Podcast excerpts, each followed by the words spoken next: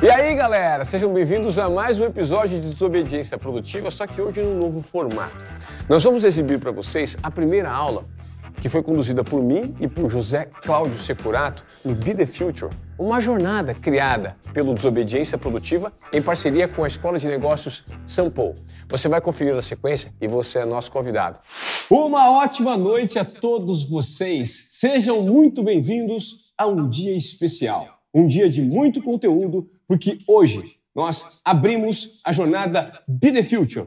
De hoje até quarta-feira, você vai receber os melhores conteúdos. Se você eventualmente está se sentindo inseguro, um pouco perdido nesse mundo em transformação, eu, Ivan Moré, vou conduzir ao lado da Escola Sampo. Nós falamos ao vivo, inclusive aqui, dos estúdios da Escola Sampo, situado nos Jardins da capital paulista, para conduzir esse conteúdo incrível para você. Ao lado de José Cláudio Securato, o CEO da Escola Sampo. Boa noite, Ivan. Tudo bem? Boa Tudo noite, pessoal. bem? Bem-vindos. Olha, nós vamos conduzir um conteúdo para provocar você que eventualmente está um pouco meio sem referência de como se transformar, inclusive do ponto de vista pessoal e profissional, principalmente nesse mundo de transformação, né, Securato? Acho que o nosso grande objetivo, Ivan, é que cada um de vocês que está nos acompanhando agora consiga encontrar o seu caminho de desenvolvimento para ser relevante no mercado de trabalho. Esse é o mais importante. E olha, essa jornada que está começando agora, eu vou apresentar rapidamente para vocês aqui o nosso estúdio. Nós estamos situados, como eu já disse, na capital paulista, e você pode fazer a sua interação. Eu estou sentado aqui nessa cadeira, nós temos o Matheus, que vai se movimentar o tempo inteiro com a gente, e eu tenho também essa outra câmera aqui para te passar um recado. Se você ainda acredita que alguém do seu círculo de convívio pode e precisa conferir esse conteúdo, nós temos aqui no nosso chat a descrição do link. Você pode mandar esse link para que as pessoas ainda se inscrevam. Dá tempo. A jornada está só começando, hoje é segunda-feira, às sete da noite nós começamos, amanhã, terça-feira, às sete, e também na quarta-feira, nesses três dias, nós vamos trabalhar temas super interessantes para você se transformar no mercado de trabalho. Depois que vocês começarem a ver a aula do Securato, vocês vão entender o que eu estou falando, gente. É uma, é, uma, é uma aula, é uma jornada incrível. Nós temos essa câmera geral aqui, que vai situar, colocamos uma luzinha aqui. O que era uma sala de aula se transformou num estúdio improvisado e bem sofisticado, né, Securato? Porque o mais importante aqui é que o conteúdo chegue até a galera em casa, né? É isso mesmo. Estamos prontos para começar. Queremos transformar as pessoas. Legal. Bom, o Securato, durante a apresentação e durante as minhas perguntas, é, nós vamos apresentar aqui, nessa tela, parte do raciocínio que vai ser exposto. E para começar, de cara, eu já gostaria de fazer uma pergunta que é a seguinte. Hoje, muita gente tem dificuldade para entender novas tecnologias, como se situar nas profissões que podem ser relevantes no futuro. Então eu gostaria que você falasse um pouquinho dessa dor no mercado de trabalho e como você vai direcionar esse conteúdo para deixar o pessoal mais em, ca em casa mais tranquilo. Né? Excelente. Eu acho que, primeiro, essa é uma dor de 10 em 10 pessoas que a gente conversa, os alunos que a gente conversa, as empresas que a gente atende em processos de educação, é, digital, online, híbrido, independente do formato, a grande questão é como é que eu me torno relevante num mercado de trabalho tão dinâmico, que muda constantemente e que foge das formas que nós nos preparamos no passado. A gente estudou de uma forma, a gente se preparou para o mundo e o mundo não para de mudar. A vantagem é que existem competências, existem formações mapeadas que a gente pode investir na nossa carreira para ser relevante. Não é um caminho fácil, mas é um caminho possível. E, e ele não é tão complexo quanto as pessoas imaginam, Circulato, em relação a conteúdos muito extensos, né? É só você dar o primeiro passo. Exatamente. O mais importante é o aprendizado aconteça de forma fluida e o aprendizado aconteça de forma constante. A gente fala de aprendizado ao longo da vida. A gente não vai fazer cursos gigantescos e parar. A gente vai aprender constantemente. A gente precisa aprender a aprender, que é uma das principais competências, um dos principais talentos hoje que qualquer profissional precisa ter. Agora, a gente precisa ir para o rumo certo. E eu acho que aqui, hoje, o que a gente vai fazer é te ajudar a encontrar qual é o rumo do aprendizado efetivo para a relevância profissional. Bora começar então? Você me explicou no começo da sua apresentação que nós temos dois tipos de mundo hoje, né? Mundo VUCA e o mundo BUNNY.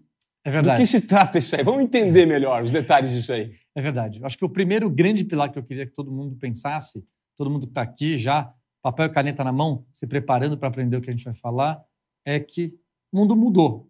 Eu acho que várias palestras, vários influenciadores, rede social, toda hora a gente fala isso. Os, os encontros mais sofisticados falam dessa mudança de mundo. Mas o que é esse novo mundo?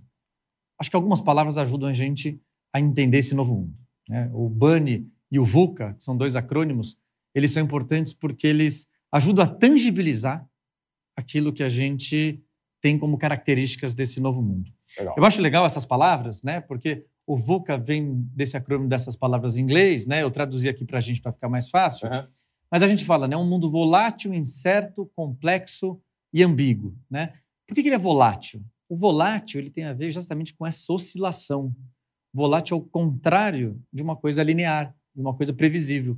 A volatilidade, ela exatamente dá para a característica do incerto. Ou seja, é um mundo incerto. Eu não sei o que vai acontecer com o mundo. É diferente de um mundo que eu consigo projetar. O mundo de hoje é um mundo que eu não consigo entender ele tão bem, então eu não consigo dizer como vai ser amanhã e depois de amanhã e quais serão as mudanças de comportamento.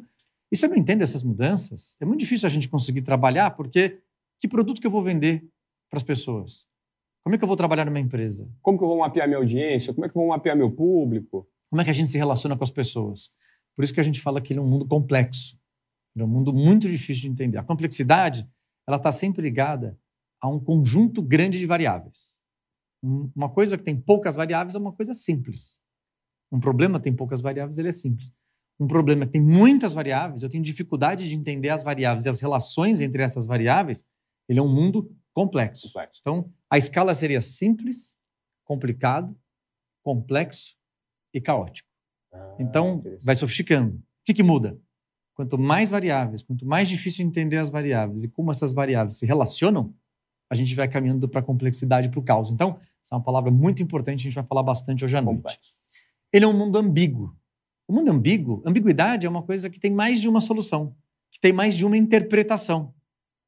Isso é extremamente difícil para a gente. A gente cresceu, não, né, não sei quantos anos você tem, você que está assistindo a gente, mas a maior parte das pessoas hoje vivas no planeta Terra cresceram com uma lógica de definições. Então, esta coisa é esta coisa, aquela coisa é aquela coisa. Quando a gente fala, não, mas pode ser isto, pode ser aquilo, depende de quem está vendo, de quem depende de quem está interagindo. As pessoas têm visões diferentes. Essa ambiguidade, ela fica, ela ajuda a gente a tornar o mundo mais complexo. Então, e isso faz sentido, inclusive, ser curado com o comportamento geracional dessa geração que chega, geração Z, que tem muito mais liberdade para falar sobre diversidade, é, sobre as próprias vontades, sem medo de rótulos. Isso envolve também esse mundo? Totalmente. Uhum. A gente vai começar a confrontar os dois mundos, né? E as gerações mais novas, elas já nascem compreendendo e vivendo isso. Ou seja, para as pessoas mais novas, é mais fácil lidar com ambiguidade. Porque eles já cresceram sabendo que as coisas podem ser várias coisas. Diferente de gerações que são mais maduras, que são acostumadas a ter definições. Legal. Quando a gente fala do Bunny, que é uma outra leitura, mas ela se complementa bastante, a gente fala de um mundo frágil. A fragilidade, ela vem exatamente por essa possibilidade de quebra. O que é uma coisa frágil, né? Pega um vidrinho bem fininho, né? E quando você mexe ele, você tem medo de quebrar de tão fino que é esse vidro. Claro. Isso é uma coisa frágil. Então, o frágil é o medo da ruptura. Esse medo de ruptura, a gente fala né, em inovação, inovação disruptiva. A gente quer fazer a disrupção. A gente quer fazer a mudança. Mas essa fragilidade das coisas poderem mudar, ela gera muita ansiedade. Por isso que ele é um mundo ansioso. E esse mundo, que é um mundo de imensas possibilidades, ele dá muita ansiedade, porque quando a gente escolhe uma coisa, a gente só tem certeza que a gente está deixando várias outras para trás. E aí tomar essa decisão de escolha este caminho. Escolha você um caminho agora profissional. Talvez você esteja diante de um dilema profissional, seja como empreendedor, seja como colaborador dentro de uma empresa, e nesse momento você está passando por um processo que você fala assim: será que eu vou para este outro caminho? Esse conjunto de possibilidades deixa a gente extremamente ansioso. A gente pode muito mais coisas do que a gente podia no passado. Ele é um mundo que não é mais linear. Eu vou falar bastante desse mundo, a linearidade é aquele mundo que parece um trem. É um caminho pré-definido, constante, progressivo. Esse mundo de hoje, não, esse é um mundo que a gente tem várias possibilidades, a gente pode muita coisa. E é por isso, finalizando, que ele é um mundo incompreensível. Então, quando a gente pensa na jornada Be the Future, eu queria que todo mundo entendesse o primeiro conceito, que é existe uma mudança de mundo. E aqui tem um negócio super legal, que é, é o seguinte. Eu não sei se é bom, eu não sei se é ruim, vocês que estão assistindo a gente, você não precisa concordar, você não precisa gostar, mas o que eu acho interessante é que a gente precisa entender que ele existe para saber como se movimentar. Eu acho que esse é o principal ponto. Isso é fundamental, né? Deixa eu convidar todo mundo para fazer um passeio na história. Hum. Vamos voltar para a Idade Média. Vamos. A gente está na Idade Média, né? todo mundo estudou isso lá na sétima série, na Idade Média. Aí tem o. Faz tempo, né? Aí tem Faz o feudalismo, Aí tem um rei, aí tem a igreja. Legal. E aí, de repente, vem o Renascimento e vem o Iluminismo, onde começa a mudar um eixo de poder, mudar um eixo de reflexão da sociedade e começa a falar assim: olha, agora não é mais o rei, não é mais a igreja que está no centro da sociedade, que organiza a sociedade. Agora é a razão, é o ser humano. O ser humano passa a ser a coisa mais importante. Imagina que complicado explicar para alguém na Idade Média falando assim: olha, agora não é mais Idade Média, tá? Isso aqui está acontecendo é iluminismo, a razão, o ser humano consegue fazer, o ser humano consegue explicar. Foi muito difícil. Não é à toa que muita gente foi para a fogueira naquela época. Hoje está acontecendo a mesma coisa. Então, assim, por sorte ou por azar, nós estamos vivendo uma transformação social brutal que é entrar nesse novo mundo. Então, quando você pensa em futuro, como fazer parte do futuro, o primeiro passo é compreender esse mundo. Eu coloquei aqui um resumo para gente É de como é que eu gostaria que vocês passassem a olhar esse mundo. Né? Esse quadro foi preparado pelo professor George Forbes, que é um dos maiores pensadores hoje do Brasil. Aham. Eu acho que ele resume características legais. O que que era o velho mundo? O velho mundo é aquela lógica do trem. Então, ele é um mundo vertical, né? ele é um mundo que tem uma hierarquia forte. Tem alguém aqui em cima dizendo para a gente como a gente tem que viver. Então, ele vai gerar padrões para a gente. Então, a religião, o Estado, os países. É uma sociedade paternalista. Então, é o pai, é a pátria, é o poder. Muito pouco questionadora, né? Pouco questionadora. Se você questionar, você terá consequências Aham. né? Porque a ideia não é ter o debate, ao contrário. Esse é o mundo do padrão. Esse é o mundo do trem que eu gosto de falar. Esse mundo do trem, ele é muito interessante porque o mundo do trem, ele, ele é focado, né? O trem ele caminha por um único sentido, ele é linear. O trem é rígido, você não pode escapar do trilho. Claro. Ele é progressivo, né? Você está vendo aonde o trilho vai te levar. Ele é esperado esse caminho. Uhum. Esse é um caminho que eu estou vendo onde o trem está me levando, né? Ele é garantido, basta não pular do trem. Né? Se eu tiver disciplina, eu consigo seguir esse caminho. Então, a disciplina, lógico que a disciplina é uma boa característica, né? Para você é, fazer uma dieta, para você ter uma disciplina, inclusive, de estudo. Uhum. Mas aqui é uma disciplina cega, é uma disciplina não questionadora. É uma disciplina, siga este trem, siga este trilho. Esse é o mundo. Agora, existe um prazo que, de fato, é um prazo de validade de tempo, que esse mundo ainda funcionou, ou esse mundo ainda funciona em alguns ecossistemas específicos, Securato? Essa pergunta é excelente, porque quando a gente começa a comparar os dois mundos, Aham. começa a dar uma impressão que a gente tem que escolher entre um mundo e outro. Claro.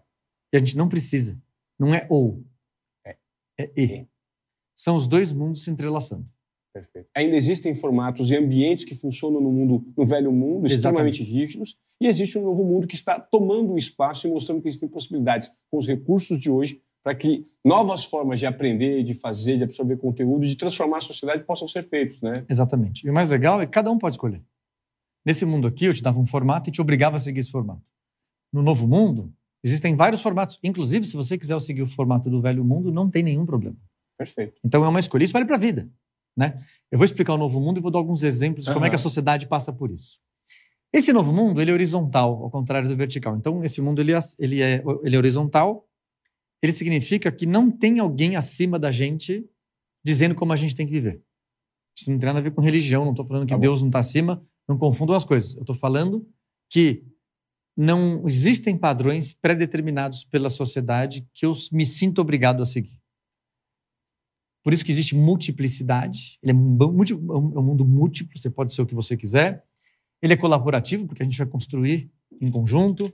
Ele é diverso, ele é variável, ele é flexível. Ele é criativo, eu posso criar coisas novas.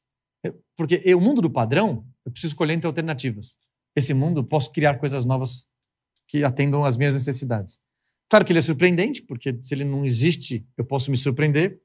Claro que ele é muito arriscado. É porque existe, é- existe necessidade de tomada de risco aqui, né? Para você descobrir o novo. Exatamente. Tentativa e erro. Exatamente. E aqui você vai, você, você- vai se arriscar, pode dar errado, mas você tem que ser responsável pela decisão que você tomou. Claro. Então, mostrando dois mundos, eu queria dar alguns exemplos. Uhum. Né? Como é que é o mundo do trabalho no velho mundo? É estudar, trabalhar, aposentar. Acho que nossos avós foram assim. Como é que é uma família? Pai, mãe, dois filhos. De preferência um casal, né? De preferência, se deu tudo certo, É. um casal. Né? É, como é que é a escola? Primeira série, segunda série, terceira série, adivinha comigo agora? A quarta série. Porque ele é seriado, ele é progressivo. Sim. Né? É locomotiva, né? É locomotivo, certo? Ele é rígido. Ah, mas eu queria pular de série. Nossa, o menino é tão inteligente, ele não pode pular de série? Não Não pode. pode, não. Tem que seguir aquela série. Protocolo. Eu quero disciplina. Faça lá uma prova por bimestre, fez a prova por bimestre, está garantido que você vai encontrar o próximo ano de escolaridade. Como é que é o novo mundo? Novo mundo, primeiro que não existe mais essa lógica de estudar, trabalhar, aposentar. Aposentar é para quem quiser aposentar. As pessoas podem estudar e trabalhar, trabalhar e estudar, e essas coisas se confundem. Por isso que a gente vai falar de aprendizado ao longo da vida. O aprendizado não é mais em períodos da vida. Essa é a diferença. Legal. A família não precisa mais ser pré-definida. Quem disse que eu quero ter uma família? Quem disse qual é o formato da minha família? A gente não tem pessoas que usam já é, é, pai e mãe de pet? O pet compõe a família de vários de nós brasileiros. E quem disse que não pode? Sim. Nesse formato não podia. E aqui? Aqui pode. Não, mas e se eu decidir não casar? Tudo bem. E se eu de- decidir casar dez vezes? Tudo bem também. Sim. E quem diz que eh, eh, pessoas do mesmo gênero não podem ter um filho? Exatamente. É? Então, ou seja, as pessoas do mesmo gênero podem casar, elas podem ter filhos, você pode ter um trisal, você pode ter diferentes componentes É. da sociedade. Você fala assim, mas eu não gosto disso. Não tem problema. Porque não é uma escolha entre um mundo e outro, é as possibilidades que existem. Então, é lógico que quem é mais conservador olha desse lado para aquele mundo falando, não gosto tanto. Claro que quem é mais contemporâneo está olhando, fala, eu, eu entendo as pessoas tomarem decisões diferentes. Mas isso é um movimento. Uma pergunta que eu te faço é: para quem está em casa, ainda faz parte desse velho mundo, nós podemos dizer hoje que esse é um movimento sem volta desse mundo para esse mundo e cada vez mais as pessoas que ainda insistem em viver e se encontram muito nos padrões do velho mundo vão necessariamente com o tempo deixar de existir, porque todos nós vamos morrer e esse essa nova geração que chega e outra e outra vão ser cada vez mais compostas com esses requisitos do novo mundo. Com certeza. É um caminho sem volta. Aham.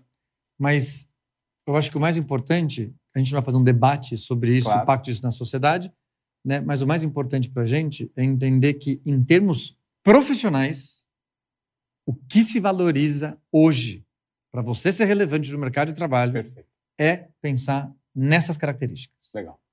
As pessoas estão sendo demitidas hoje porque elas não têm estas características aqui. Eu acho que é isso que a gente vai ajudar as pessoas a encontrarem um caminho nessa relevância profissional. Ô, seu Corato, você tem agora uma explicação que me fez muito sentido, pessoal, que é uma explicação sobre o velho mundo e o novo mundo também, nos termos complicado e simples, e complexo e caótico. Eu acho que faz sentido para que as pessoas entendam como migrar de um mundo para outro e como entender problemas que antes eram uns na sociedade e passaram a ser outros. Né?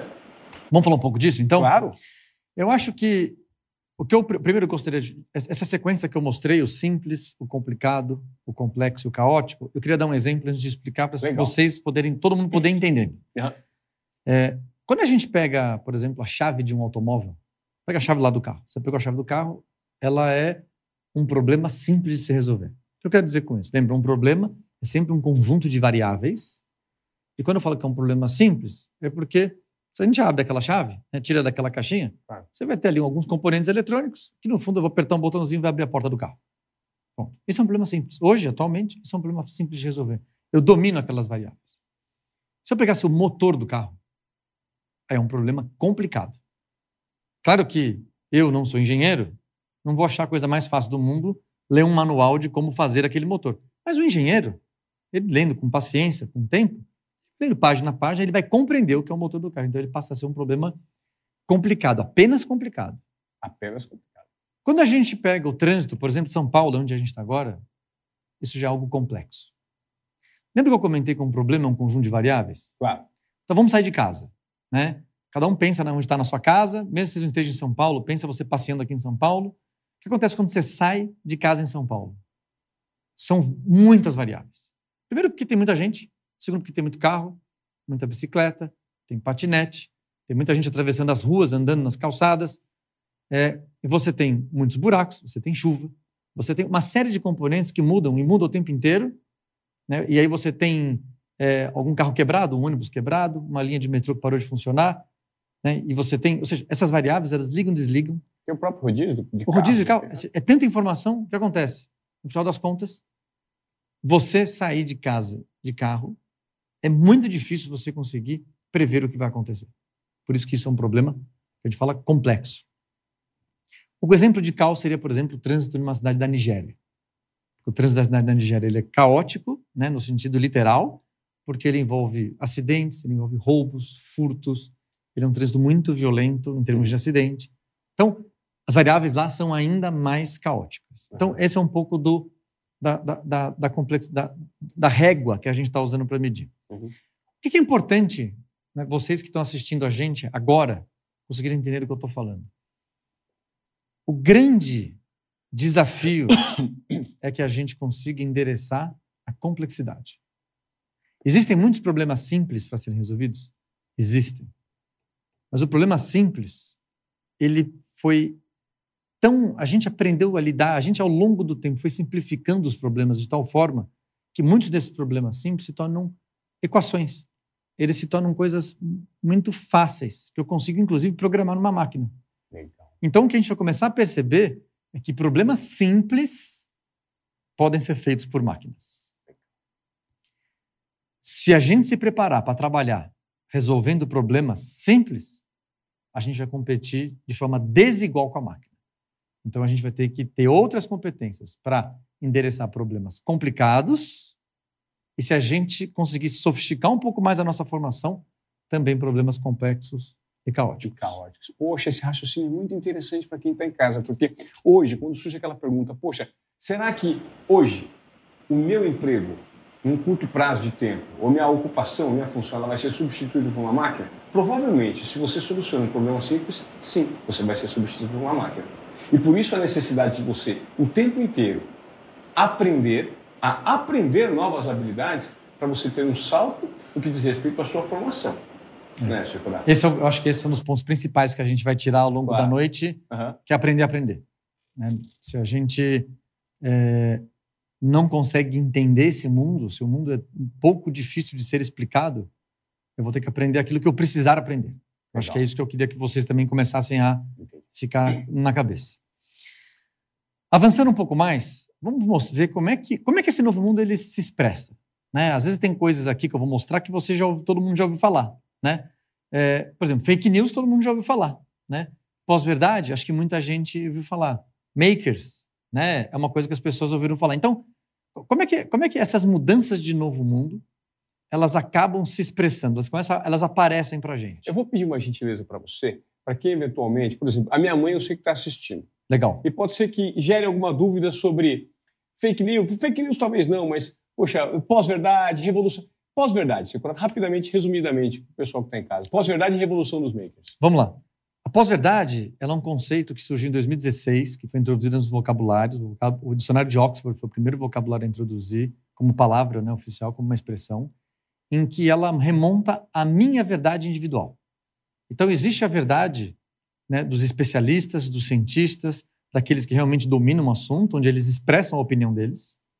Mas a gente chega e fala assim: ah, legal, entendi tudo que vocês falaram, mas a minha verdade é essa aqui. Eu vou lá, pego meu celular e posto a minha opinião. Acabou. O que é a minha opinião? A minha opinião é a pós-verdade. Ela está certa? Ela está errada? Não importa. Porque ela é a minha opinião. Lembra que o mundo ele é horizontal? No mundo horizontal, cada um de nós é muito importante. Não existe ninguém melhor que ninguém. Se cada um é igual, se cada um tem o poder de falar, olha o poder das vozes. Olha o autocentrismo. O autocentrismo volta em mim. Né? Sim. Ou seja, a ideia da selfie é uma ideia de autocentrismo no Centrismo. mundo. Né? E aí por isso que a gente fala pós-verdade. Pós-verdade é a minha opinião. Mas você não concorda. Tudo bem, você pode não concordar. Afinal de contas, o mundo é ambíguo, não existe um padrão, existem várias respostas e não é. tem problema. Né? É, claro, se você usar mal a pós-verdade, que é a sua opinião, influenciando as pessoas, vira fake news. A fake news é você é, pegar uma Enviesar. opinião, viesá-la para ter proveito, tirar proveito próprio. Tá. Né? A revolução dos makers é uma ideia da gente ser o fazedor das coisas. Fazedor é uma palavra que existe, pus entre aspas, mas a ideia de maker, cultura maker, é uma cultura que vai lá e faz. É uma cultura que tem autoridade, que tem autonomia e que pode sim ir lá e fazer qualquer coisa. Qualquer coisa. Quem diz que eu não posso fazer minha própria camiseta? Quem diz que eu não posso fazer minha própria joia? Construir minha quem casa. diz construir minha própria casa? Quem diz que eu não posso. Ou seja, a gente descaracteriza aquela ideia dos, dos especialistas. Eu vou cortar cabelo aqui, eu vou comprar camiseta aqui, eu vou fazer as coisas. A sociedade encaixotada, que é a sociedade industrial, né? Ela, ok, ok, legal, mas eu também quero fazer.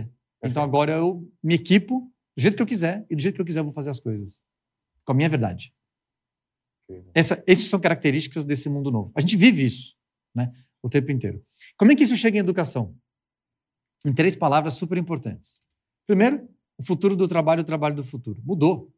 A gente vai falar daqui a pouco. Mudou. Mudou. Esse sino precisa tocar para cada um de vocês. Mudou.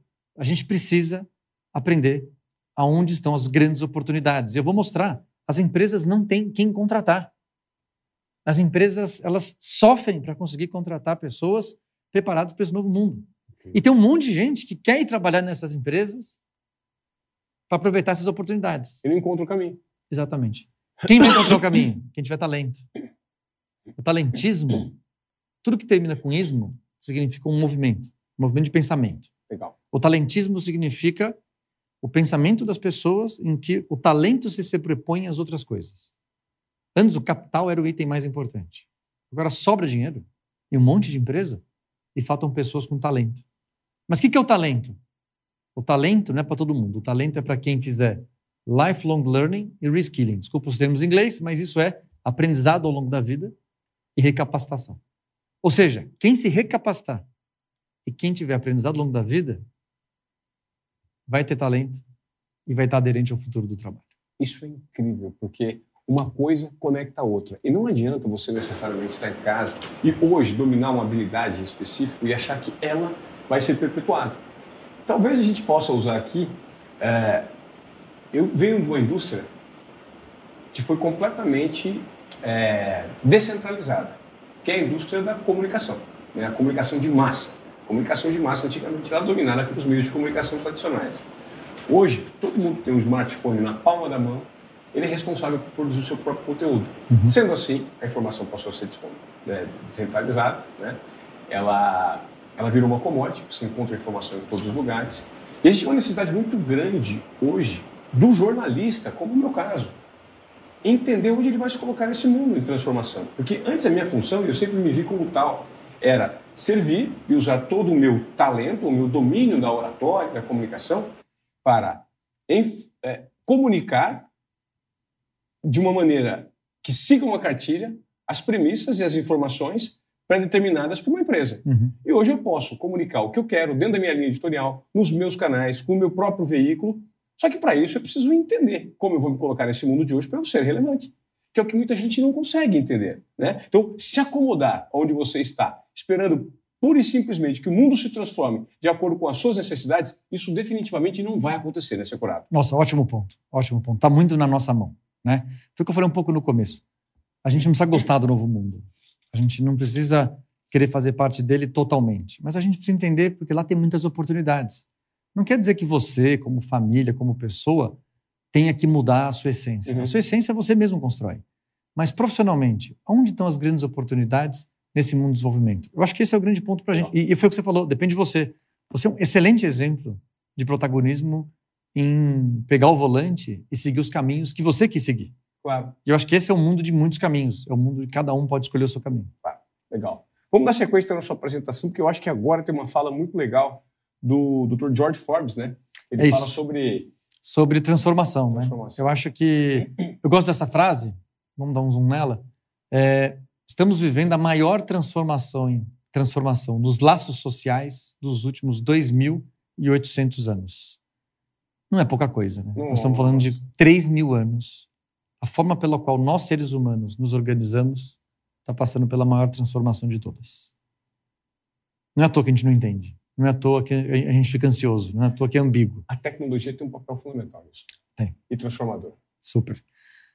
Vamos aproveitar e falar de tecnologia, então? Bora. Eu acho que um- existe um contexto de tecnologia importante, que eu acho que é o título dessa nossa segunda parte, Aham. que é no novo mundo, as tecnologias são exponenciais. E aí eu acho que a gente precisa falar de exponencialidade. A gente não pensa exponencialmente. A gente pensa linearmente. Então, vou dar um exemplo. Cada um, que tá, cada um de vocês que estão assistindo a gente, pensa onde você está agora. Vou pensar onde eu estou aqui. Eu estou aqui num, num estúdio, dentro que é uma sala de aula, e eu vou dar 30 passos. 30 passos do mesmo tamanho. Então, se eu desse 30 passos, eu estou pensando, eu vou sair, vou abrir a porta, vou sair no corredor e vou chegar até um outro corredor grande que tem ali na frente. Ou seja, a linearidade ela é previsível para a gente. Toda vez que a gente fala assim, é, aonde, que é, aonde que é tal lugar? Ah, mais ou menos ali, ó, daqui a um quilômetro. Você aponta, você é capaz de visualizar, de mentalizar. Muito bem. Quando a gente fala de exponencial, exponencial é uma coisa que cresce em cima do último crescimento. É diferente. Ela não cresce sobre a base inicial. Né? O juros simples e juro composto é um bom exemplo disso. Né? Eu vou te emprestar 100 reais com juros simples, que é o linear. Então, você me deve 10% de juros. Então, ou seja, os 100 reais, 10% de juros no primeiro mês, 10% de juros no segundo mês, 10% de juros no, no, terceiro mês. Então é 10 reais, 10 reais, 10 reais. Muito bem. Porque os juros incidem sobre o 100. Quando a gente pensa em exponencialidade, é diferente. Eu tinha 100 reais. Você me deve 10%. Ah, legal. Então, a sua dívida agora foi para 110, né? Tá bom. Passou mais um mês, você me deve mais 10%. Então, agora, eu não vou somar 10 reais. Porque 10 reais em cima dos 110.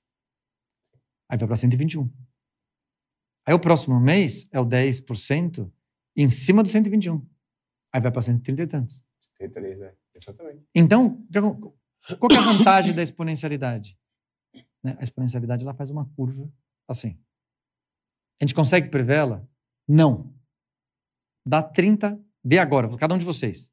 30 passos exponenciais, não mais lineares. Não. 30 passos exponenciais. Onde a gente vai parar? Na Lua. Na estratosfera, é. É, é intuitivo? Não é intuitivo. Não. Tá. Então, o primeiro ponto, o primeiro grande conceito aqui é a gente compreender que quando a gente fala uma coisa é linear, ela cresce de uma forma que a gente entende mais. Uma coisa exponencial, ela cresce de uma velocidade que a gente não consegue entender. Acho que esse é o grande ponto. Uhum. Por que, que a gente fala que as tecnologias são exponenciais? Porque a melhora da tecnologia, ela dobra aproximadamente a sua capacidade a cada 18 meses. A cada 18 meses? A cada 18 meses. Então, imagina que essa tela aqui que a gente está vendo fosse um painel solar. Ele captura a energia do Sol e transforma ela em energia elétrica. Muito bem. Esses, essa metragem, essa, essa centimetragem quadrada, ela vai me dar um X de energia.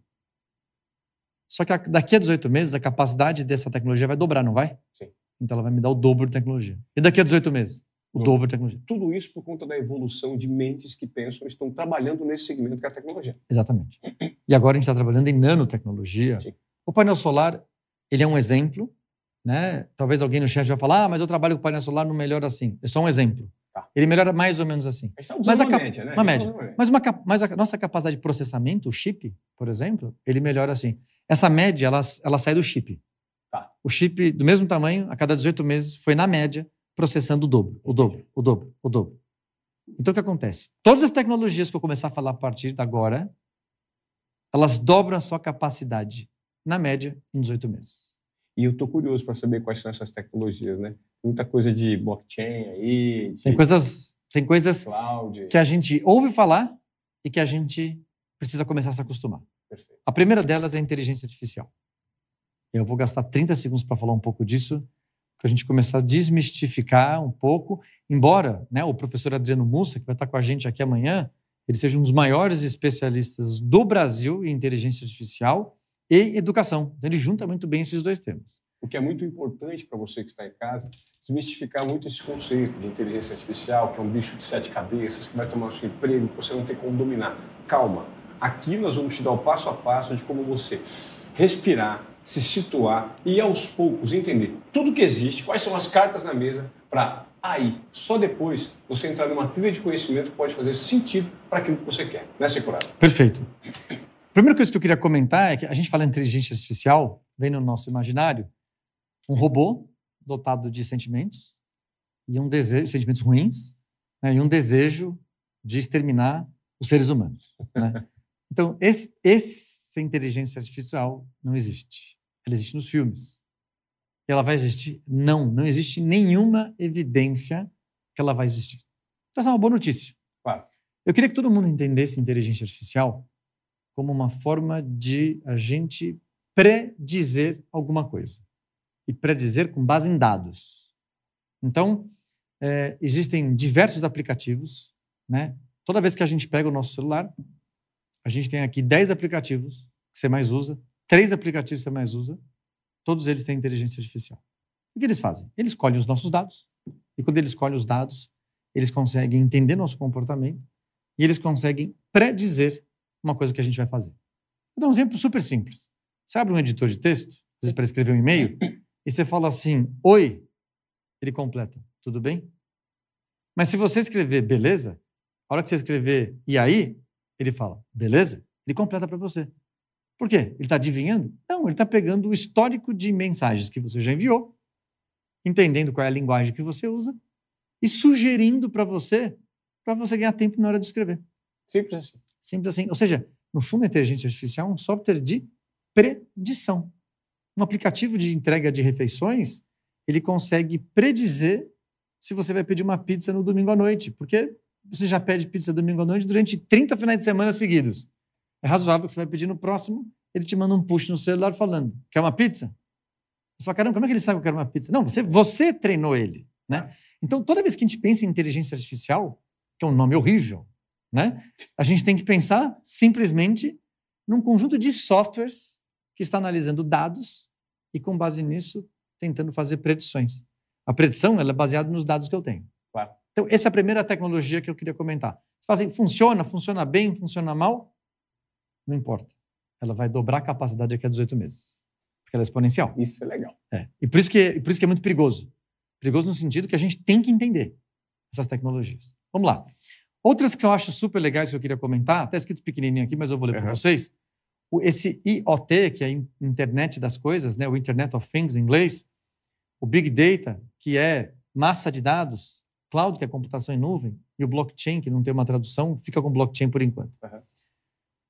Que que é? Pensa numa máquina, ou pensa num automóvel, um automóvel cheio de chip, cheio de chip, absolutamente inteiro chipado. Ele está cheio de chip, totalmente monitorado. Com muitos chips a gente consegue colher muitos dados. Se esses dados são transmitidos para um, um, um Big Data, para um lugar onde eu consigo analisar esses dados, que fica numa nuvem, provavelmente a montadora desse automóvel, da marca do seu automóvel, vai conseguir de forma preditiva porque os dados dão uma informação preditiva. Eu acho que o seu frio precisa de revisão. Eu acho que você precisa trocar esse cabo. Eu acho que a lanterna vai queimar a lâmpada. Ou seja, ele consegue predizer uma série de coisas. Muito bem. Então, é, é, isso aqui não tem volta, tá? Isso aqui já está acontecendo. Tá, né? Como é que eu queria? Como é que você pode entender o blockchain? O blockchain é como se fosse um cartório. Só que o cartório é legal no cartório. Ninguém gosta de um cartório. Nossa, vou ao cartório. Não, não. né? O cartório você vai, tem fila, é processo, carimba, assina. E os cartórios estão se movimentando e estão ficando cada vez mais sofisticados, cada vez mais digitalizados. Quando você pensa no blockchain, pensa num grande cartório global em que ele certifica qualquer coisa. Então, ao invés de eu precisar ir no cartório de um país carimbar, o blockchain é uma tecnologia que ele consegue exatamente te dar uma certidão de validade sobre alguma coisa. E ela no Brasil, a médio prazo, tende a terminar com os cartórios? Os cartórios já estão usando blockchain para eles mesmos se reinventarem. Para se validarem, porque, estão, porque estão, estão, estão, fora do jogo. É, e, e, eles têm, uma, eles têm, um, eles têm um, um, poder importante, que é o poder de reconhecer o que é verídico, o que não é verídico, uhum. para assim. Mas o que vai acontecer é que eles vão continuar validando, mas vão validar com novas tecnologias. Certo. Muito bem. Você fala, não, legal, então tem um monte de coisa acontecendo. Isso aqui vai dobrar a capacidade a cada 18 meses? Tá bom. Uhum. E as pessoas ficam um pouco na dúvida se está acontecendo, se é tendência ou não é. Então, duas coisas. Primeiro, 5G, computação quântica, vão turbinar isso numa velocidade que a gente ainda não conseguiu entender. Por quê? Porque hoje o seu carro está cheio de chip. Ele acumula as informações. Quando você leva ele para revisão, o pessoal da concessionária pluga um notebook para colher aquelas informações e te falar. Com o 5G, automaticamente ele vai estar transmitindo isso para um Big Data dentro de uma nuvem e vai estar processando isso em computação quântica, que é uma computação instantânea. Hoje, quais são os grandes problemas de tudo que a gente está falando? Todo mundo passa por isso, né? O sinalzinho de carregando. Sim. O sinalzinho de carregando pode ser carregando porque não tem fluxo de internet Uhum. ou carregando porque está processando. Com 5G, daqui a pouco vai ter o 6G, é tudo instantâneo. O 5G que muitas pessoas têm hoje, eventualmente acham que de fato ele está funcionando, ele não funciona, né? Ele não é na velocidade 5G. Ele é um 5G crescente. Ele é um- a primeira linha do 5G. Tá. E aí você tem um desafio tecnológico de colocar isso. Então, Claro. só que o tempo vai passar, isso vai acontecer. E claro que devagarinho você vai tornando isso democrático para todo mundo. E você vai tendo grandes extensões como o Brasil. O Brasil é um país continental. Sim. Levar o 5G para o Brasil inteiro é muito difícil, requer muito investimento. A gente- Completamente, é completamente diferente, por exemplo, da Coreia, que você tem lá uma internet extremamente rápida e acessível. num país muito menor, Aham. voltado para a tecnologia, etc. Tá. Então, o que eu queria mostrar é que, assim, não sei se isso aqui vai funcionar. Já está funcionando e a hora que o 5G, a computação quântica, for em realidade, e já é, já existe computador quântico, é, isso vai ser muito mais veloz. Então, assim, vai piorar. Aí você fala, mas é, aí acabou, né? Não muda mais, né? Não. Coloquei mais duas, duas tendências: metaverso e internet do cérebro. Internet do cérebro. É, O metaverso todo mundo já ouviu falar, né? Sim. A internet do cérebro é a internet do pensamento.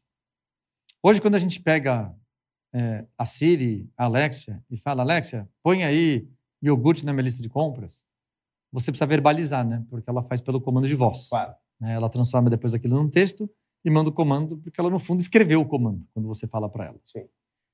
Esse tipo de comando, ele vai ser feito pelo pensamento. No fundo, você vai fazer assim, e o iogurte já está na sua lista. Ah, e- mas para que Você- isso aconteça- Parece que está longe, não parece? Parece. Vou te mostrar um experimento feito em 2002, há mais de 20 anos atrás, por um cientista brasileiro chamado Miguel Nicoleles, Ah. Que já fez isso. Há mais de 20 anos. Ele pegou um macaquinho, ensinou o macaquinho a jogar um, um- um joguinho de videogame com joystick. Toda vez que ele conseguia acertar, fazer um golzinho, ele ganhava umas gotinhas de suco de laranja. E aí o macaquinho ficou fissurado no joguinho e no suco de laranja. Aham. O que ele fez? Colocaram uma tiara para captar as ondas elétricas que o cérebro gera quando ele faz, quando ele pensa, quando ele faz as, Sim. todas as sinapses, os pensamentos. Com essas ondas elétricas captadas, ele colocou um fiozinho e conectou isso direto no joystick. Aí ele segurou o braço do macaco e o macaco ficou jogando, pensando, sem mexer o braço. Isso faz mais de 20 anos. Nossa. Isso já existe. Então, quando a gente olha a transformação digital, eu estou dando exemplos de coisas, tecnologias que a gente ouve falar, não sabe exatamente o que é, que já existem, que vão ser potencializadas por velocidade de transmissão e por velocidade de processamento, e que vão permitir ainda outras aplicações que a gente parecem meio malucas. Né? Como parece uma. Internet do cérebro parece uma coisa, você fala, não, isso não vai acontecer. Não, isso já existe. Né? Isso daqui é como a gente vê no dia a dia. Automóveis autônomos, impressoras 3D. Você fala, mas será que vai chegar? Semana passada a Apple acabou de lançar um óculos de realidade aumentada e virtual. Ah, mas o óculos é caro. É claro, ele é caro. Daqui a pouco ele vai ser mais barato. Daqui a pouco ele vai ser mais acessível. Daqui a pouco você tem um bilhão de devices desse tipo vendidos. Então, essas coisas estão acontecendo. É um fato. É um fato, né? Eu acho que assim, eu acho que o- o- o- a gente fica 99% a um metro do celular. Porque a gente dorme com o celular do nosso lado, a gente vai Claro. tomar banho, o celular está do outro lado do box. Ou seja, a gente vive do lado do celular. Então, é, a gente já vive com essas tecnologias. A gente não se dá conta das tecnologias que tem aqui dentro, de que são várias dessas tecnologias acontecendo para tudo isso funcionar. Então, acho que o grande ponto, assim, eu não preciso ser um especialista em tecnologia se eu não trabalho com isso, mas o grande conceito aqui é o conceito do mínimo letramento digital. A gente precisa começar a entender, porque aqui tem muita oportunidade de emprego, muita oportunidade de relevância para a gente. Ô, seu Curato, eu vou aproveitar que você falou sobre esse letramento digital que a gente precisa ter. Eu vou pegar aqui é, umas fichas que me deram, inclusive, para falar da transformação que a escola Sampu vem gerando no mercado, né? É, por meio do, do LIT, é a plataforma de educação online da Sampu. Eu só estou com dificuldade, porque eu peguei tanta ficha aqui, que eu estou com a sua apresentação, mas eu vou pegar aqui, que é super legal, inclusive para a galera que está nesse momento, até aqui. Eu estou procurando, tá vendo como são as novas tecnologias? tecnologia do cérebro, às vezes. Eu estou aqui com umas fichas da Sampo. Eu gostaria de dar um recadinho para você que é o seguinte, ó. Ah, o, o, o LIT é a EdTech da Sampo, né? que é a mais inovadora escola de negócios do Brasil, foi cinco vezes eleita entre as melhores do mundo pelo ranking Financial Times. É, e o curioso é o seguinte: você que está aqui hoje com a gente, você vai ter uma facilidade só nesses três dias de assinar o plano anual ou plano de dois anos. O que, que rola? O plano anual ele te dá uma possibilidade de você garantir um acesso ilimitado a mais de 300 cursos online, trilhas de aprendizagem e aulas ao vivo. Com todas, todas essas trilhas de aprendizagem têm certificação na Sampo. Ou seja, é um primeiro passo para você entender sobre determinado assunto e colocá-los em prática na trilha de vida que você quer seguir. E com o LIT você tem acesso a aulas ao vivo todos os meses. É uma biblioteca online com mais de 8 mil livros, gente. É muita coisa. E você pode ainda baixar e assistir as aulas no celular ou também pelo aplicativo. É mais simples. E aí, hoje, a gente bateu um papo foi seculato. A gente tem que possibilitar uma jornada um pouco mais tranquila para esse pessoal que está participando do Be The Future, porque é uma vontade que o pessoal tem de se capacitar. A ideia é fazer o seguinte: no plano anual, um ano de acesso de 250 reais por mês sai por 89. E no plano de dois anos é a mesma coisa, de 250 por 89 reais por mês. Você pode pagar até 12 vezes do cartão de crédito no Pix com 5% de desconto. O que é muito legal, por quê? Não é gastar dinheiro, é investimento. Investimento em quem? Em você. No seu futuro. Eu acho que isso é muito importante a gente falar. Você está falando das competências do amanhã e como a gente. Porque aqui, o nosso objetivo no Be the Future é de gerar um senso de entendimento mínimo para saber em que lugar você se situa na sociedade, para que você dê o próximo passo respeitando as suas características e as suas vontades. Né? Não, eu acho demais. Eu acho que o que a gente tem aqui até agora é uma mudança de mundo, né? um conjunto de tecnologias. Uhum. E agora a gente, a gente começa a entrar em que, que muda no mercado de trabalho e no final a gente vai desaguar em plano de ação que cada um de nós deveríamos ter para ser relevante. Legal. E aí eu acho que o LIT é super importante, porque o LIT é a forma que a Sampo encontrou de democratizar o acesso a uma educação de altíssima qualidade. Legal. O que a gente faz na Sampo é muito legal. Né? No passado a gente teve 14 mil alunos na Sampo. Só que no LIT a gente já teve mais de 300 mil assinantes. Poxa.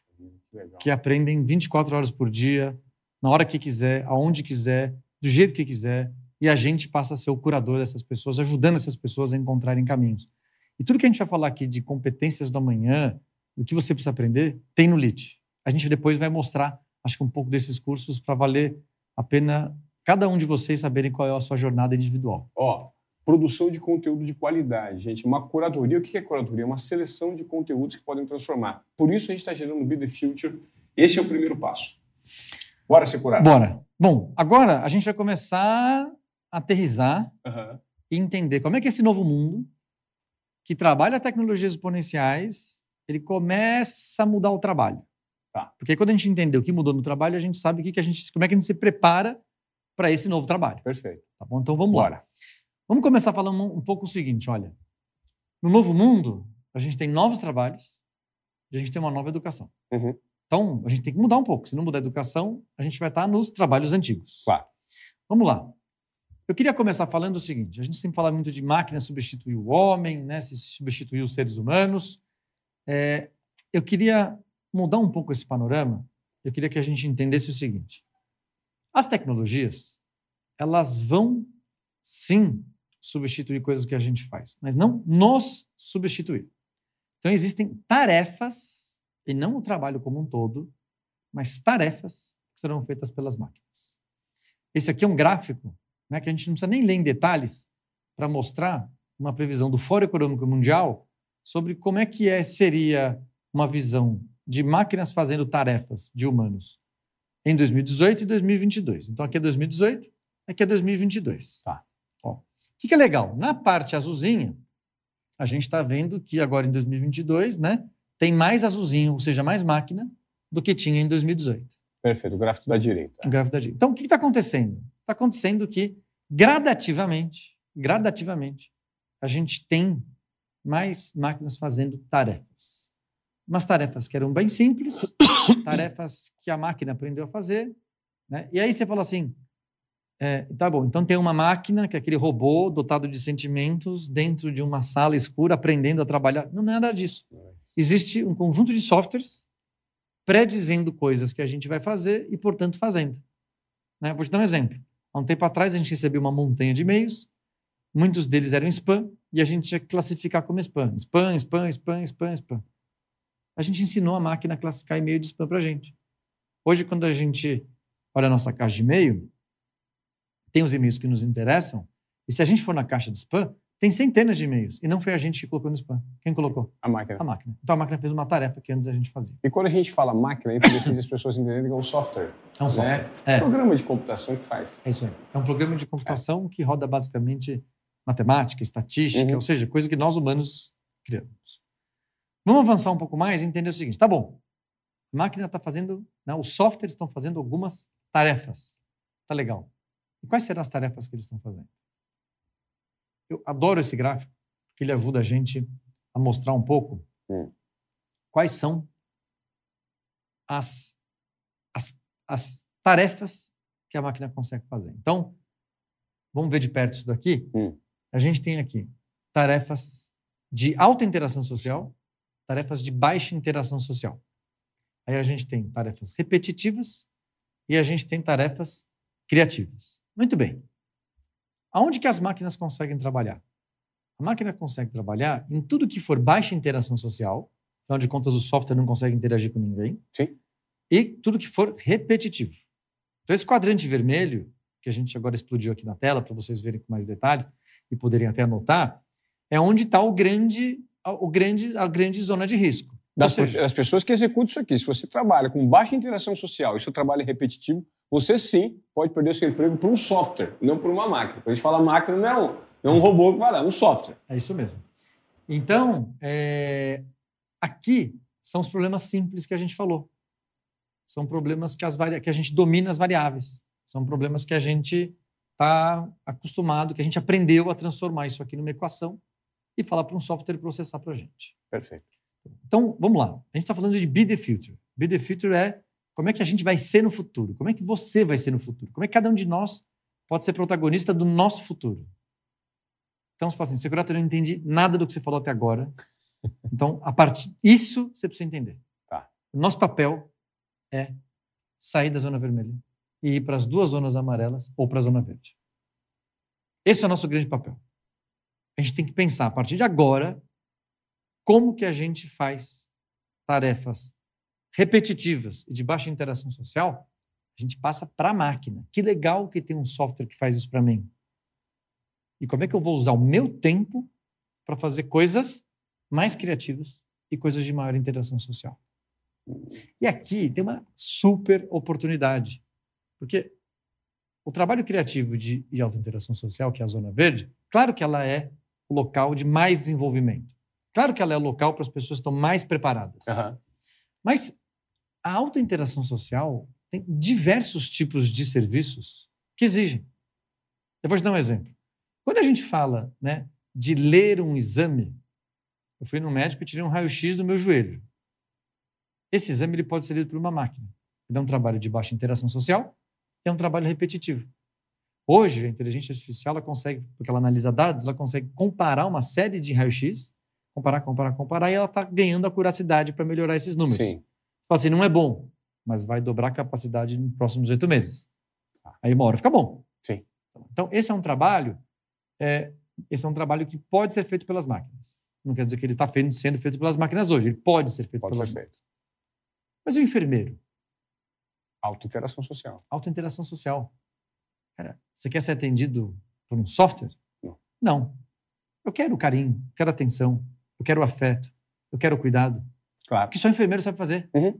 Porque a gente, né, todo mundo né, deve ter passado por uma experiência. Você está sendo atendido por um enfermeiro e só dele aparecer na sua frente você já se sente melhor. Claro. Você fica mais seguro. Sim. E é isso. Então, isso é, é repetitivo? É. Sim. A gente, para a gente que está deitado lá fazendo algum exame, né, para a gente é a coisa mais única que aconteceu na Mas nossa para vida. ele já fez 30 atendimentos no dia. Ele fez exatamente. Então, para ele, é alta interação social e ele tem prazer por isso, né? Isso que é legal. Certo. Grande oportunidade de empregabilidade. Legal. Tá legal? O que é uma coisa de poucas mudanças? São trabalhos de baixa interação social e trabalhos criativos. Então, o trabalho de quem trabalha em agência de publicidade é trabalho de criação. Claro. Quem trabalha com, com ensino é o trabalho de professor, quando é a parte, aquela parte de pesquisa. Uhum.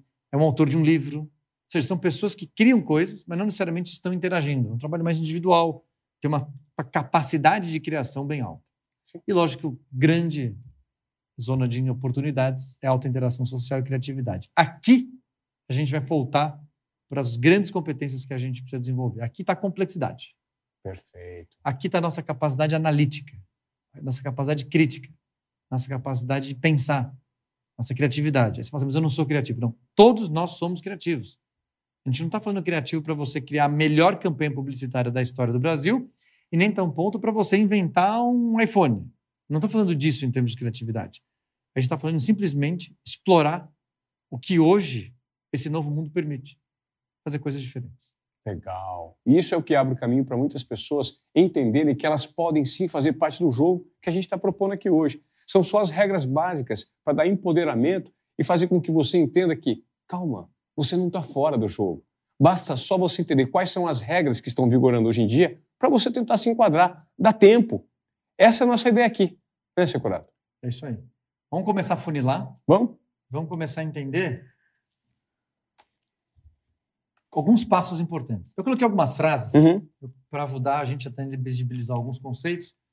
Essa é uma frase que eu falo muito sobre aprendizagem ao longo da vida, né? O termo em inglês está super na moda, é lifelong learning, né? Em inglês tudo parece mais bonito, mas Aham. na verdade o que a gente está falando é em um mundo não possível de ser previsto, aprender ao longo da vida é a única forma de ser relevante.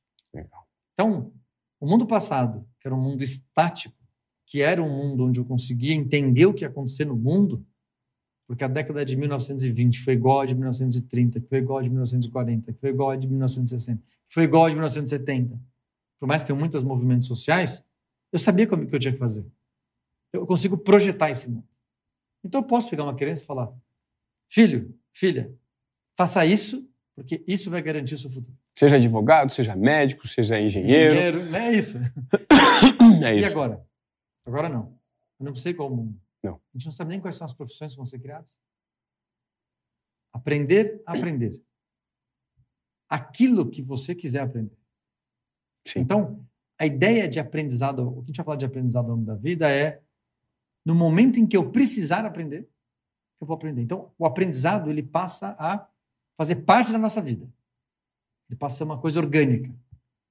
Tem uma analogia que eu gosto muito, a gente passou um pouco desse conceito no vídeo introdutório, que é o conceito de deixar o modo aprender sempre ligado. A gente tem que estar on. É o on learning. Sabe o que eu acho muito interessante quando você fala disso, Securato, e que me gerou uma grande provocação, que talvez tenha dado início a essa parceria que nós estamos é, estabelecendo aqui no Build the Future, que é quantas pessoas que estão em casa hoje se sentem inseridas num mundo em transformação. Mas é uma falsa sensação de inserção. Sabe por quê? Porque talvez você esteja buscando conhecimento, acumulando conhecimento das mais diversas formas, só que você não sente o resultado por meio desse conhecimento. Vou te dar um exemplo. Você pode talvez ler pra caramba, consumir muito conteúdo de série, só que você não consegue fazer a adaptação disso para sua realidade. Você não consegue mudar de, de- de emprego, você não consegue ter um aumento de salário, você não consegue implementar na sua vida de empreendedor essas novidades, essas inovações que existem. Por quê? Porque talvez seja tema do próximo slide, inclusive, né? que a gente fala sobre a questão da obesidade do conhecimento. Tem muita gente hoje obesa. E eu gostaria já de aproveitar e te perguntar, Seculato, que foi exatamente o tema que você trouxe no meu podcast, que é, existe uma diferença muito grande de conhecimento, de aprendizado, do, do conceito de competência. Perfeito. Eu acho que essa frase né, do, do- desse filósofo do Byung, que é um filósofo sul-coreano, é muito legal porque ele fala, né, vivemos a era da obesidade do conhecimento. E a gente precisa separar mesmo, né? O que, que é conhecimento do que, que é competência. Não é um conceito novo, mas ajuda muito a gente a entender por que, que existe uma obesidade de conhecimento. Qual o problema de ter conhecimento? O problema é que as pessoas estão se contentando muito em só conhecer as coisas. Então tem uma analogia legal que é assim: o que, que- o que, que é aprender? Né? É, a gente acha que é aprender quando a gente põe para dentro. né? Então, eu vou explicar sobre inteligência artificial. Você fala, não, entendi. Legal. você desenvolveu conhecimento sobre inteligência artificial. E não aprendizado. Não aprendizado. Então você pôs para dentro. Aprendi um pouquinho sobre inteligência artificial. Eu consigo até replicar o que você me ensinou sobre inteligência artificial.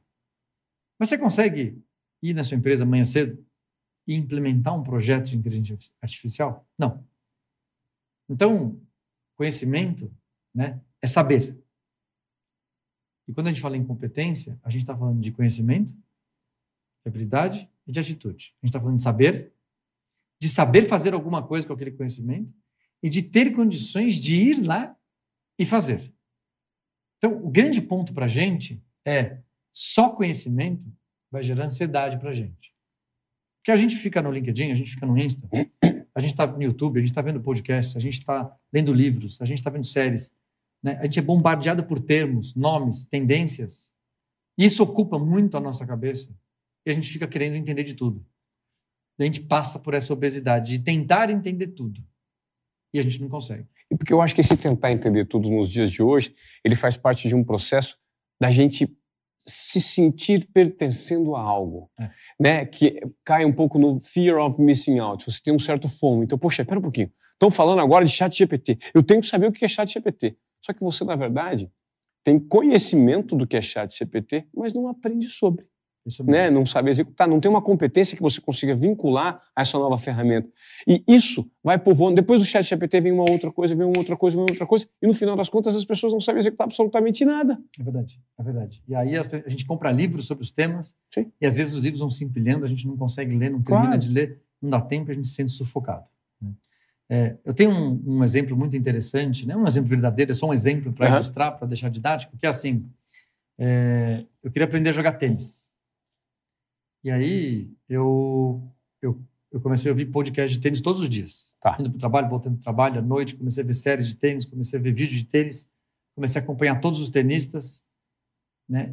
E, de fato, eu comecei a aprender muito sobre tênis. Mas eu já entrei numa quadra de tênis? Não. Já segurei uma raquete de tênis e tentei fazer um saque? Não. Então, o que eu estou tentando mostrar é que se o seu hobby é tênis e você quiser acompanhar tênis, ver tênis, assistir tênis, torcer pelo tênis, é sensacional, maravilhoso. Mas é seu hobby. Ele pode se tornar um outro hobby também praticar tênis. Onde ele pode se tornar sua profissão, jogar tênis profissionalmente. Uhum. Mas no nosso mundo do trabalho, no mundo do trabalho corporativo, no mundo que são outros trabalhos, que a gente tem que fazer outras coisas, tem que resolver problemas de outra forma. Quando a gente aprende um, quando a gente ouve todo dia uma série, um podcast, é, qualquer coisa sobre inteligência artificial, parece esse exemplo que eu estou falando do tênis, né? Você sabe tudo, você fala todos os Sim. nomes, é Você já entrou na quadra para implementar? é maravilhoso essa é. analogia do tênis. É. Por, por, isso, por, isso que, por isso que o grande ponto para a gente desse slide, né? Como é que eu resolvo a obesidade do conhecimento? Uma dieta rica em desenvolvimento de competências, que é o reskilling. E com menos, talvez com, com menos direcionamento a aprender novos temas, porque isso puxa um pouco da nossa atenção, do nosso gerenciamento de tempo e nos torna é, é, é, perfis superficiais daquele tema e não conseguimos aprofundar em outras verticais que podem fazer muito sentido para a gente. Exatamente. A gente precisa desse conhecimento em T, né, que a gente fala, né? Que é ser amplo nos temas, né, que é saber entender a amplitude, falar de diversos temas, só que a gente precisa ser específico. Então, Sim. o conhecimento está aqui, a competência está aqui. Tem que verticalizar. O problema é que está todo mundo com um T gigantesco, né? A parte Sim. de cima e ninguém aprofunda. Ninguém aprofunda. Tá? Então, acho Perfeito. que isso é um ponto super importante. Perfeito. Outro tema que eu acho que é relevante, que uhum. complementa, é a gente pensar é, se a gente vai ter que aprender o tempo inteiro, lifelong learning, aprender ao longo da vida, se a gente vai ter que aprender e aí assim, vai ter que desenvolver competência, não é só aprender, uhum. a gente vai ter que agora então é, talvez sentar e aprender a aprender. Aprender a aprender é um negócio super legal Ninguém me ensinou a aprender a aprender na escola. Te ensinaram a aprender Não. a aprender? Né? Ninguém. A gente aprendeu a aprender as coisas na marra, né? Claro. Tentando estudar, tentando aprender. Porque assim, as pessoas falam assim, Securato, você é um cara diferenciado, você gosta de estudar. Não, não, eu não gosto de estudar. Consigo te elencar 150 coisas mais legais do que estudar. Sabe o que eu gosto? eu gosto de aprender. Você vai aprender. Eu entendi. É diferente. Então, aprender, aprender é uma coisa legal. Legal. A gente vai falar, né? O Mussa vai falar, né? Essa frase é dele, eu acho essa frase uma das melhores frases de, do dia, né? Nós não seremos substituídos por uma tecnologia, mas sim por aqueles que aprendam a utilizar essas tecnologias. Incrível. A gente não vai ser substituído por uma máquina. A gente vai, saber, a gente vai ser substituído por pessoas que saibam trabalhar melhor com máquina. Com máquina. Então, o verbo aqui, o, o, o aprender, acho que é o grande detalhe, né? E quando a gente fala de aprender, a gente está falando de ciência de aprendizado. Todo mundo conhece pedagogia, que é para criança, uhum. e para adulto tem a andragogia, que é a ciência do aprendizado adulto. O adulto tem, uma, tem técnicas de aprendizado super importantes. O adulto aprende de forma diferente. E no terceiro dia, na quarta-feira, a gente vai dedicar um pedaço grande, não percam, porque a gente vai falar sobre dicas super importantes de como você deveria aprender, para tornar seu aprendizado mais efetivo, para você tornar seu aprendizado mais feliz, para você tornar seu aprendizado muito mais prazeroso, porque você vai conquistar o aprendizado e não simplesmente se dedicar para alguma coisa que não te tira do lugar. Isso gera um senso de pertencimento enorme naquilo que você está fazendo. Sua autoestima melhora, você se sente melhor consigo mesmo, com as pessoas que estão ao seu lado. Muita gente que está aqui hoje talvez se sintam um pouco. Chega aí, Matheus. Aproxima aqui.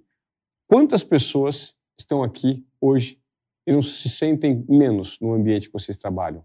Por conta de não dominarem temas que fazem sentido aqui. E você, muitas vezes, não tem a coragem de levantar a mão e dar a sua ideia. Talvez seja algo genuíno, criativo, autoral. Sabe qual é o nome disso? Síndrome do impostor. Muitas pessoas têm a síndrome do impostor, ou seja, você se equaliza muito menos, você se coloca numa equação, no ambiente que você está, muito abaixo daquelas pessoas que você convive. E isso, muitas vezes, é uma sabotagem porque você não tem confiança suficiente. A partir do momento que você percebe que aos poucos você pode direcionar o seu foco para ter um conhecimento genuíno e que faz sentido com a jornada que você escolheu, você passa a melhorar a sua autoestima e ter um posicionamento melhor, não só no seu lado pessoal, mas principalmente no mundo corporativo, no mundo do empreendedorismo. Esse é o nosso objetivo aqui com você hoje. Na quarta-feira tem uma surpresa incrível, né, Securato? Tem, tem bastante coisa. Acho que a gente vai fazer coisas bem, bem legais e, e amanhã a gente vai aprofundar muito em novas competências. Na quarta a gente vai te falar como é que você deveria aprender. Mas antes eu preparei um, um slide quase que final, era um pouco Ah. maior, Tá, mas eu queria mostrar como era a educação do passado e como é a educação do futuro. legal. tá? Então, apesar de ter várias palavras, a gente vai projetando isso aqui para vocês poderem ir vendo, explodindo isso aqui na tela. Né? Depois a gente vai liberar esse material para vocês, obviamente. Né? Então, fiquem tranquilos com relação a isso. Mas Uhum. eu consegui juntar aqui as características do velho mundo, as características do novo mundo, né? E como é que como é que o- como é que a forma de aprender ela foi evoluindo. Né? Então vamos lá. Como é que era no passado, né? No velho mundo? Alguém diz o que você precisa estudar. Repara o verbo. Estudar. Alguém. Ninguém está muito interessado, ninguém estava muito interessado no passado se você não ia aprender. Mas todo mundo te obrigava a estudar. Então é assim, vai estudar tal coisa. Sim. Porque era linear, rígido. Lembra, lembra, lembra Tá. do exemplo do trem? Era um trem. Como é que é agora? Você aprende o que você quer aprender. Está mudando. Você fala assim, ah, mas eu não aprendo qualquer coisa que eu quero aprender, ou eu não tenho tanta escolha assim. Não, você tem. Você tem muita escolha. A gente adulto, a gente tem muita escolha. Isso a gente fala um pouco da descentralização dos modelos tradicionais né, de educação, né? Claro, Total, né? O, a- a- a- o formato tradicional de educação está completamente obsoleto em muitos segmentos hoje, né? Exatamente. Hoje a gente vai perceber que eu acho que aquela lógica que a gente não precisa escolher um ou outro, eu acho que a, a grande lógica aqui é que a gente precisa mesclar todas as formas de aprendizado de uma jornada de 70 anos, de 100 anos de vida. Porque é, os grandes modelos de imersão, eles funcionam? Funcionam. Eu não consigo ver um jogador de tênis aprender a jogar tênis se ele não se dedicar por milhares de horas. Sim. Eu não preciso, eu não consigo ver um grande profissional se destacar sem se dedicar milhares de horas. Às vezes eu chego num programa de MBA nosso aqui da São Paulo, Uhum. né? E só para lembrar, você pode também fazer o nosso MBA dentro do LIT, tá? De um jeito super flexível, super democrático, Uhum. né? Mais para frente a gente comenta um pouco.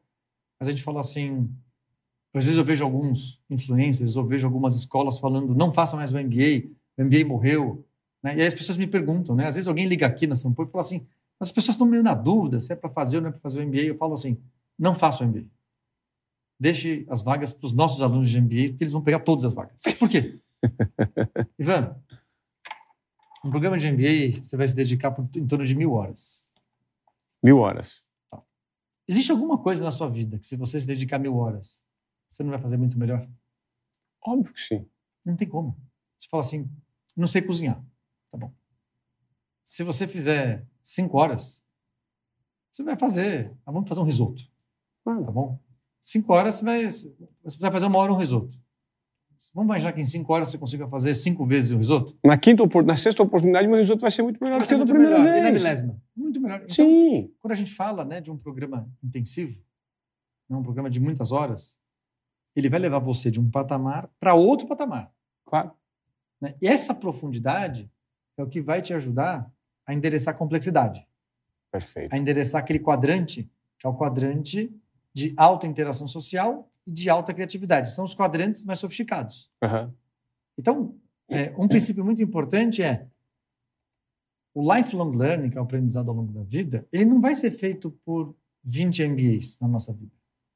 Mas não quer dizer que a gente não vai fazer um ou dois programas ao longo da nossa vida profissional adulta. Sim. Então, a gente vai sim fazer um programa desse, depois a gente vai sair, a gente vai assistir podcasts, ouvir podcasts, a gente vai assistir YouTube, a gente vai ver séries que sejam mais documentários, que a gente aprenda coisa, aí a gente volta para a sala de aula, aí você assina o LIT, aprende sobre um conteúdo que você precisa dar mais relevância e desenvolver competência. Então, esse desenvolvimento do T, ele é composto por um ecossistema de aprendizado. Legal. É por isso que você aprende o que você quer. Você vai chegar e falar assim: não, eu preciso saber um pouco sobre inteligência artificial. Ah, então eu vou fazer uma coisa mais curta. Não, eu preciso saber muito sobre dados. Aí eu vou fazer uma coisa mais profunda. Então você vai escolher, de acordo com aquilo que você precisar para resolver os problemas de onde você trabalha, de onde você, como empreendedor, está naquele Legal. momento. Legal. Quer ver uma outra coisa legal? O professor é superior no passado, né? E a única fonte de aprendizado. A gente viveu essa época que o professor era. Não, mas o professor falou. o professor- No passado você não tinha nem onde consultar. Onde você ia consultar se o professor estava certo ou errado, né? Não. Hoje você fala uma coisa, você pode agora entrar no Google e confirmar o que eu estou confirmar o que eu estou falando, um dado que eu estou falando, alguma coisa. Claro.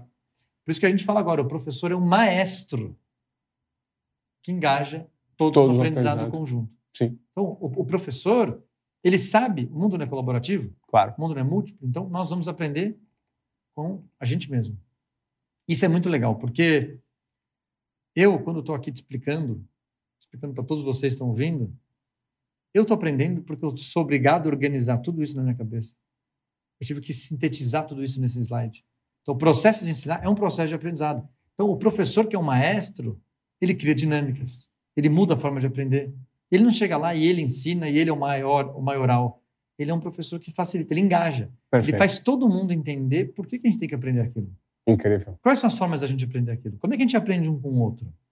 Como é que uma pergunta desencadeia né, uma série de discussões que vai fazer todo mundo aprender de um jeito diferente? E ele está totalmente aberto a aprender, inclusive com o ponto de vista dos alunos. Não existe uma relação hierárquica aí Perfeito. como existia no passado, né? Perfeito. É um mundo, é um mundo horizontal. Claro. No passado, há um caminho único e já estabelecido para o seu estudo, que é a escola, né, a escola seriada, Sim. né, primeiro ano, segundo ano, terceiro ano. E agora, há inúmeros caminhos e metodologias para você decidir o seu. Há inúmeros caminhos. Isso que é legal. né? Você pode trilhar o seu caminho dentro desse ecossistema que, que, que existe hoje. E respeitar as suas características, né? as suas aptidões, as suas vontades. Que eu acho que é o mais importante, né? Antes o estudo era seriado, não repara que eu ponho estudo, porque ninguém está interessado se você está aprendendo ou não, né? Aham. O estudo seriado é aquele que tem as séries, que eu já comentei, é aquele que você não pode fazer pergunta. Você não faz pergunta. Né? Pergunta é muito trabalho. Né? Claro. Aliás, as perguntas estão na prova e a prova tem um gabarito, porque existe uma resposta esperada para aquelas perguntas. Então, ele é um mundo muito, muito quadrado. Né? Muito controlado, né? Muito controlado. Né? Como é que é hoje? Hoje é o aprendizado contínuo, né? que é o aprendizado ao longo da vida, e multidirigido. O que é multidirigido? Multidirigido é um aluno aprende com outro aluno. O professor aprende com o aluno, o aluno aprende com o professor.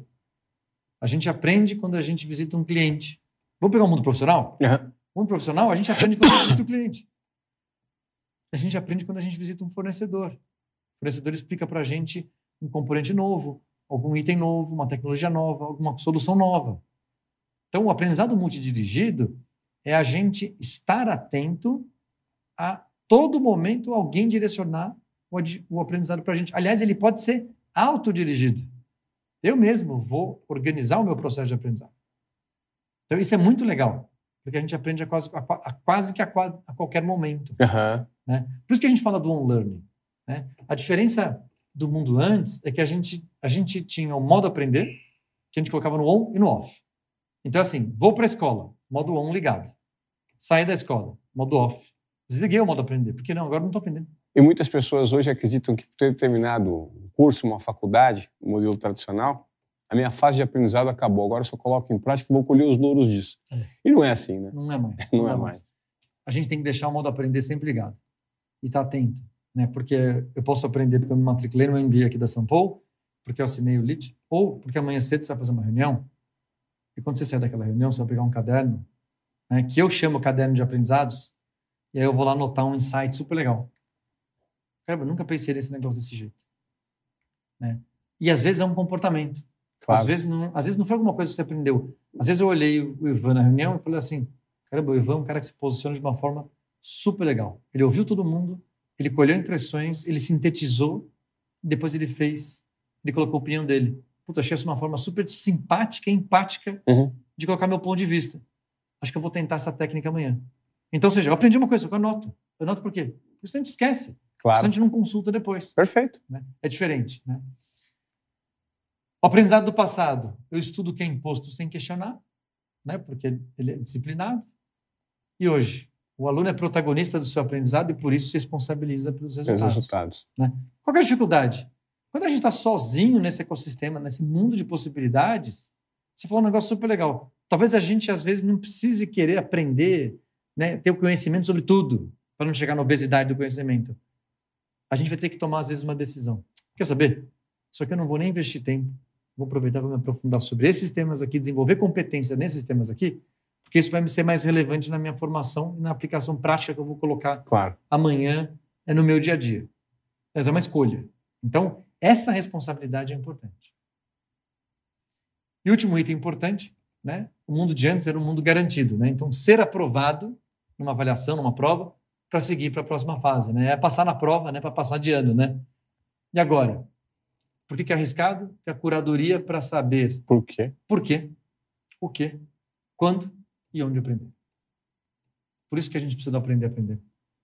Por isso que a gente precisa entender o que, que é recapacitação. Recapacitação do quê?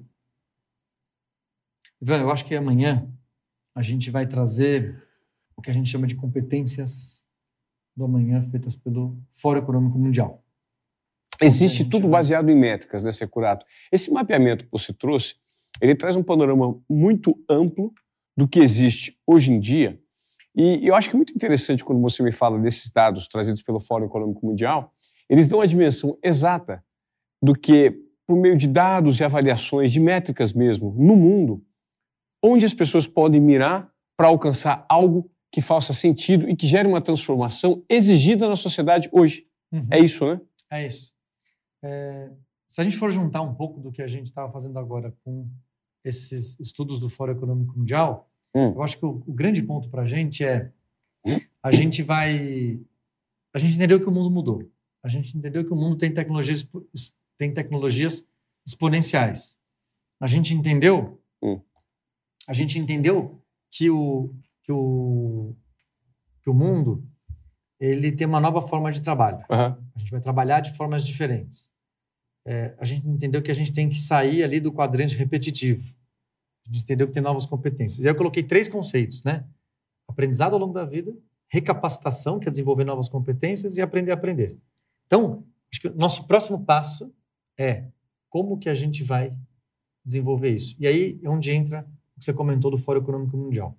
O Fórum Econômico Mundial, ele é uma instituição sem fins lucrativos que estuda o trabalho no mundo inteiro em empresas de todos os tamanhos.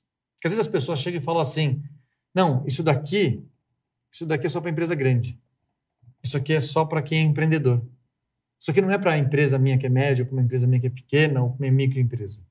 E não é verdade. Eles têm estudos em dezenas de países de características diferentes. Uhum. Tem países super desenvolvidos, né? Tem países super desenvolvidos é, como Estados Unidos, como Canadá, como Inglaterra e França, mas Tem México, tem Brasil, tem vários países da Ásia e da África, outros países da América Latina, América Central. Ele é muito, muito representativo. Ele é muito representativo. E é, o que a gente extrai desses dados do Fórum Econômico Mundial, no final, eles vão servir para cada um de vocês entenderem é, o que, que eu posso, o que, que eu preciso fazer amanhã. Eu acho que o nosso grande, acho que o nosso grande objetivo é, hoje foi mostrar um pouco do contexto de mudança, que o mundo mudou. É, mais para mais, mais dar um pano de fundo. Claro. Para a gente mostrar que as tecnologias elas vão melhorar em uma velocidade muito forte. Então, a gente não tem como ignorar essas, essas tecnologias. A gente precisa ser minimamente letrado nessas tecnologias. Claro.